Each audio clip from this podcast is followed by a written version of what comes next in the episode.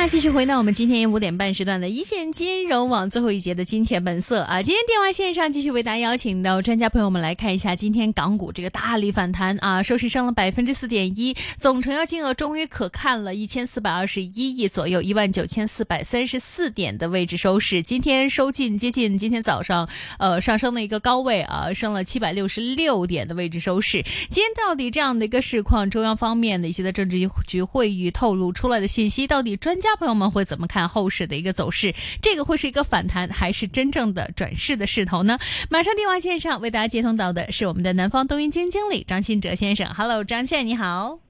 Hello，明正你好，大家好。Hello，久等了啊！刚刚其实提到了今天港股方面的一个反弹力度的确非常的大，因为昨天还看到木头姐啊就已经抛出了所有有关于中国的一些的股票，对中国经济复苏啊不抱以厚望。正当世界方面大家都很担心中国股票方面未来会如何走势之后，今天我们就看到市场因应着中央放出来一些的消息啊，以及市场方面资金的一个流动，今天上升了超过百分之四点一。你们怎么看今天这样的一个上升？你们会怎么定义反弹还是转势啊？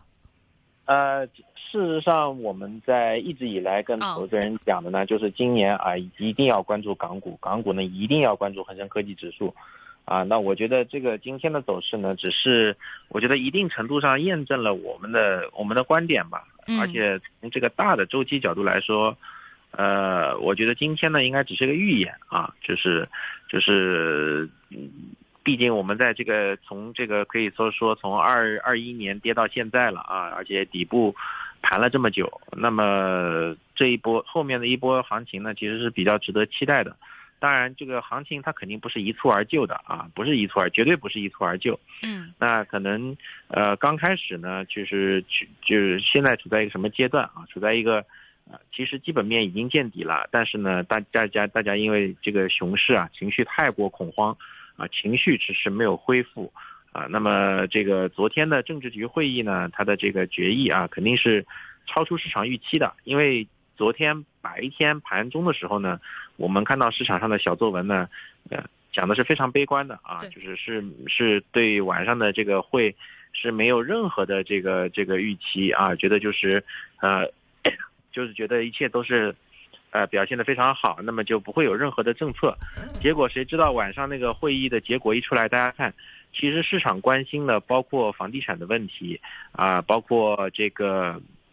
呃民营企业的问题，包括失业，包括这个刺激消费啊，其实都有涉及。而且从这个呃，我们看到新华社的文稿出来呢。呃，它这个不光是涉及，而且它里面的措辞呢还是比较中肯的，对啊，就承认了这个房地产啊，这个供需关系已经发生了重大的转变啊啊等等等等啊，并且呢，在政治局会议的决议上呢，第一次提到了啊，要重视要发展资本市场，要恢复投资人信心啊，这个都是以前没有出现过的。那么就是啊，投你投桃报李嘛，那资本市场呢，当然就是给予一个比较。正面的回馈啊，但是呢，呃，这个这个情绪是慢慢修复啊，我们确实看到了。啊，今天也是确实是有，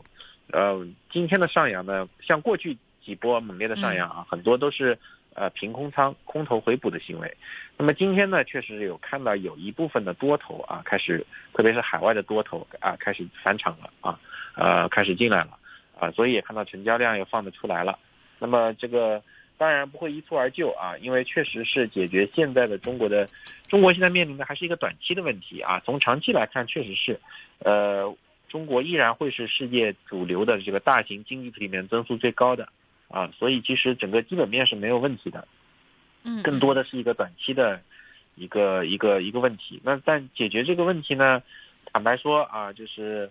呃，还是还是得要花钱的啊，得要真金白银。但是 对当下呢，坦白说这个。呃，实在是没有没有能力啊，因为其实外部呢还是在处在一个加息周期啊，所以呢，现在可能更多的呢就是，呃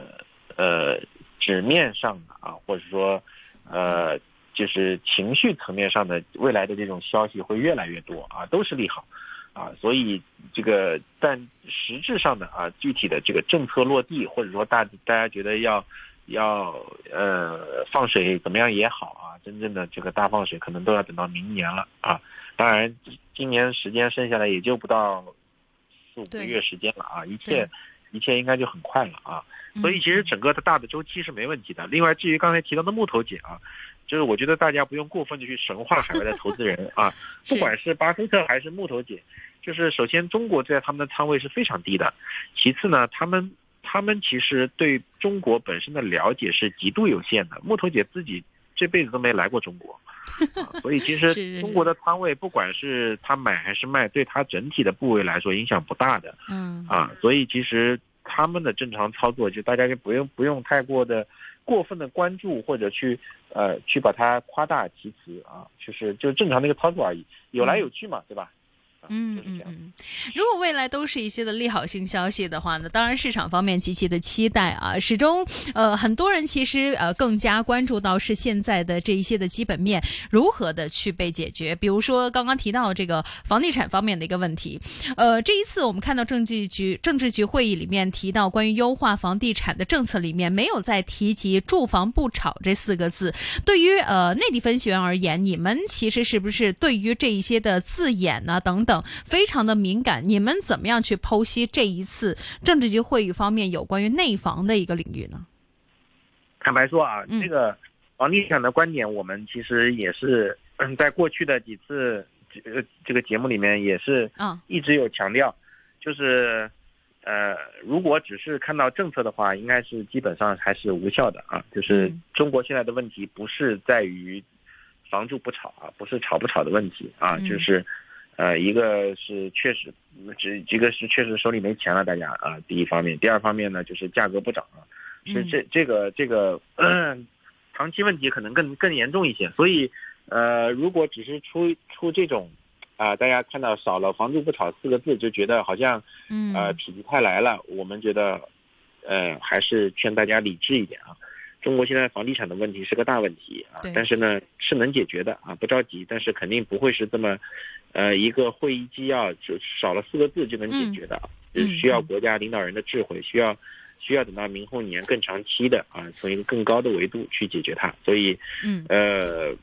房地产这个这个这个这个还是建议建议投资人朋友们大家一起保持谨慎吧。嗯嗯嗯，大家继续观察，没错，现在要非常审慎的去观察市况。虽然现在情绪面的一个波动其实非常的大啊，市况也要留意呢。未来这几天市场会怎么样做出一个后续的发展？呃，另外也想请教一下您了。其实现在目前市场状况的话，大家都是非常期待于中国的经济数据。刚刚说到中央其实用不同一些的政策去提高内需等等的一个呃，我们说呃全方位的一些的经济增长的一些的数据吧。你们其实现在是怎么样预测，像内需等等一众的板块啊，已经点名需要提升的话，您觉得在接下来这段时间里面会有明确的一个上升渠道吗？选择内需更好，还是选择现在比如说稳稳阵阵的一些啊电讯呐、这一些啊稳升的一些的板块会更好呢？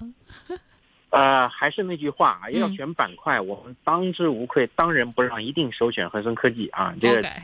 这个恒生科技，大家不要以为它是一个科技互联网公司，它它披着互联网的皮，它内核其实本质上是中就是中国的内需啊，呃，可以说是甚至比方说像大家现在其实购物消费就是去电商对吧，叫外卖嗯。啊，或者说用这个这个手机用用微信啊，这个其实其实就是内需啊。嗯啊，嗯相反，如果大家去刻意的追求内需，去看一些消费股啊，其实，呃，呃，并没有那么没有大家想的那么好啊。当然，嗯内需里面，因为其实现在这中国的通胀数据还仍然不理想啊，这个 CPI 对吧？因为其实不会不会改善的这么快，你要去做大盘消费，其实不一定特别好啊。反过来，你可以找一些细分板块，像这个互联网啊，互联网它本身有个渗透率的提升啊。其次呢，虽然跟内需相关，还有相当大一部分呢，这个呃这个广告收入啊，就是也是它的经营杠杆是比较高的。那么其次呢，它的这个互联网的这个呃线上消费的增速是远好于零售大盘的增速的。那么整个包括我们这些企业啊，它不光是做做内需，它现在也在出海。所以其实整个上来说，大家如果真的要去搞内需啊，搞需求，呃两个方向。第一个方向呢，就是就恒生科技互联网啊，这是确实可以看。嗯第二个呢，就是看通胀，因为其实就是西方现在诟病呢是通胀太高，但通胀太低也不行啊，会通缩。那么中国过去呢，其实这个呃，对于猪肉啊，其实管得比较严，它的价格，因为毕竟中国是一个吃猪肉的大国啊，跟西方比，那么猪肉其实在食品里面占的比重会非常非常大。啊，那么其实我觉得，呃，也许不排除未来在下半年啊，这剩下的时间里面，猪肉可以稍微涨涨价。那么对猪肉企业来说呢，应该也算算是个不错的行，呃，不错的一个行情。另外呢，我们在做猪肉企业的时候，我们会发现，在过去的两三轮周期里面，每一轮周期，这个市场的博弈就做更演绎的更加极致。啊，我们最早开始炒猪周期的时候，第一波可能炒的是存栏。呃，能繁母猪存栏量要下降啊，结果现在越越炒越往前啊，大家所有人都在俄罗斯套娃，逻辑越越套越前，现在这个可能就是新一轮猪周期的起点了啊，也是建议大家关注啊，未必未必就是对的啊。嗯嗯嗯，呃，那除此以外呢？这一次呃，市场方面也很关注，像是呃美国方面啊，以及欧洲，还有这个日本央行这个星期啊即将公布的一些的呃相关的新的货币政策的一个纪要。呃，当然，其实很多人都认为未来这一段时间里面，息率会继续影响着香港啊，有很多的一些的投资方面的一个影响。你们其实怎么样去看未来这样的一个息率？刚刚提到这三大央行方面，你们会如何观测呢？呃，我们觉得大概率，呃，美联储应该是没有惊喜和意外的啊，大概就是加息二十五个基点，然后并且呢，我们认为呢，呃，今年可能是就是这七月份的这次加息呢，可能就是美联储的最后一次加息了，啊，坦白说，就是第一点呢，就是他自己本身也受不了了，第二点呢，就是他政府要融资要借钱啊，始终你的是利率搞这么高，对他来说。嗯，他以后借的钱真的是利息都要还不起了，对吧？嗯嗯。所以其实整个上来说，呃，对于美美联储的这个，其实我们不觉得有意外啊。欧欧洲那边其实也还好啊。其实我觉得比较关注的是日本，因为日本呢现在通胀呢也也在爬坡啊，经历了过去我们说失落的三十年，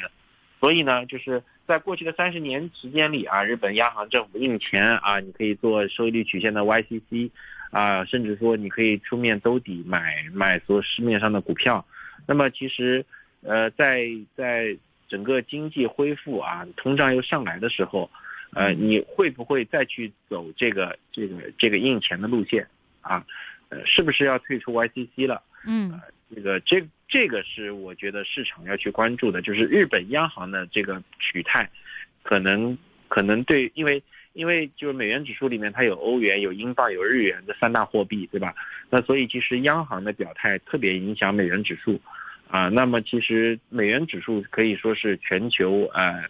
风险资产或者说新兴市场和发达市场博弈的一个比较出名的风向标啊，大家可以关注。那么所以其实影响它的核心因素，我觉得欧洲和英国没什么好讨论的啊，最终关最主要的是关键关注日元呃日本央行的。那个那个表态，哎。OK，呃，另外呢，我们也想看一下你们怎么样来看美股方面的未来走势。使用今年真的上升幅度非常的大，呃，到现在我们看到标普方面也接近两成啊，纳指涨成了三成五左右。呃，现在市场对未来的一个估计也觉得可能会继续上涨啊。如果没原无意外的话呢，呃，美股方面可能也会继续创新高。呃，始终现在目前通胀方面接近尾声，但是呢，很多人也觉得这一次加息之后，明年啊，为了这个呃，可能新政府啊，或者说一些的选举性的一些的问题呢，将会把这样的一个减息的一个机会让给到时候市场方面的一个需求。你们觉得，其实现在目前美股这样的一个市况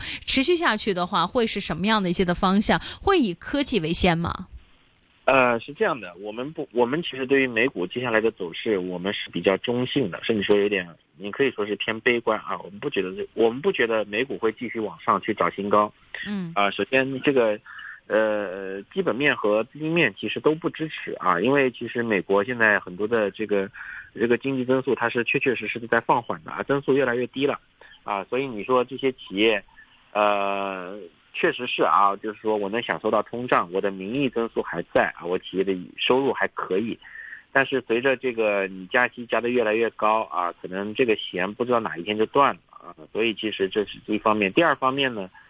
呃，美股美股的新高是两年，呃，是二应该是二一年年底吧，当时是呃，在还没还没加息前创下的新高。当时的货币环境是怎么样的？现在的货币环境是是已经加到五以上了，还在加息。对，你要说打个新高，其实不管是从这个对未来，而且基本面我们其实 反映的是个预期嘛，是预期美国是一个弱衰退，对吧？那再弱它也是衰退啊，对吧？也又是衰退，又是货币政策不支持，所以其实打到新高，我觉得是有问题的啊。嗯嗯。但是你要说大跌呢，毕竟一没有衰退，对吧？第二个呢，也没有出现一个比较大的一个呃风险事件啊，因为流动性收紧呢，已经也差不多了啊。嗯。那么，所以其实整个我觉得美股接下来可能会是一个板块轮动的一个良性的调整，横盘调整。啊，就是大涨大跌都没有空间啊，因为一旦如果打出新高来，很容易就走走出一波上升浪的啊，所以其实我觉得打新高这边会会再磨一磨啊，还需要横盘。嗯嗯，呃，胡哥看到港股方面，刚刚我们所提到港股未来的一个走势，你们是充满着乐观情绪，而且也觉得这个科技方面可能会领先。那除此以外呢，其实呃也很好奇啊，对于券商板块方面，今天早盘也是冲高，无论是 A 股还是港股走的都呃非常的好啊。这个高层会议方面也说到要活跃资本市场，振兴投资者的信心，就像刚您所说到的。那您自己个人其实觉得券商方面的一个投资潜力有多大呢？券商我们是非常看好的啊，就是这个，呃，当然坦白说啊，比如果要比较 A 股和港股的券商，我们更推荐会投资人关注 A 股的券商，因为港股这边呢，虽然折价很大啊，但是这东西呢，它就不是比折价的，它比的是呃博弈和流动性啊，呃 A 股的散户是非常非常喜欢券商的，所以它的流动性非常充裕，市场参与者非常多，所以就很容易有极高的溢价，在港股市场是没什么人买券商的。那券商呢，就是有两个层面啊。第一个层面呢，就是大家比较喜欢的这个最近炒的一个话题是国企改革，嗯，对吧？嗯，中国的券商全是国企啊，这个 基本没有民营企业啊，所以其实而且是基本上是我们可以说是高度的同质化经营啊，同质化经营，就是说坦白说就是呃，它经营的理念和方式啊，都都大差不差啊。你说给的业务模式也大差不差，你说真的服务的质量。坦白说，差的也不会特别多啊，所以基本是就是可以看作是一个，呃，也也不用太选股啊，你不用选的什么选选这选那的，只要买指数就行啊，都都一样。那所以其实基本上就是国家这个在政治局会议提出来要要要活跃资本市场啊，这个确实是就是一下子就把这个券商的这个活跃度就打出来了。另外呢，就是就是。过去呢，券商一直诟病的有两点啊。第一点呢，就是一直不停的融资，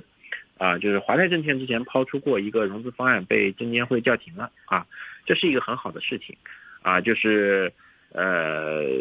这样的话呢，大家的股东权益就不会被摊薄了嘛，啊，市场比较担心的一个风险也就不存在了啊。这是一方面。第二方面呢，就是第二点就是大家都知道，现在呃国家讲究要打击这个叫呃叫叫金融精英的主义嘛。对，那券商呢，其实都是要降薪啊。那其实过去呢，很多是这样的。你想想看，券商就是一方一方面大手笔融资，一方面给员工疯狂发钱啊，发的收入很高，然后还要再融资。那你说又说钱不够，所以其实这是很不科学的，对对股东是一个比较不负责任的行为。那么所以其实现在一方面就是打就不让打击这种无休止的圈钱融资，另一方面呢，在这个。开支上进行开源，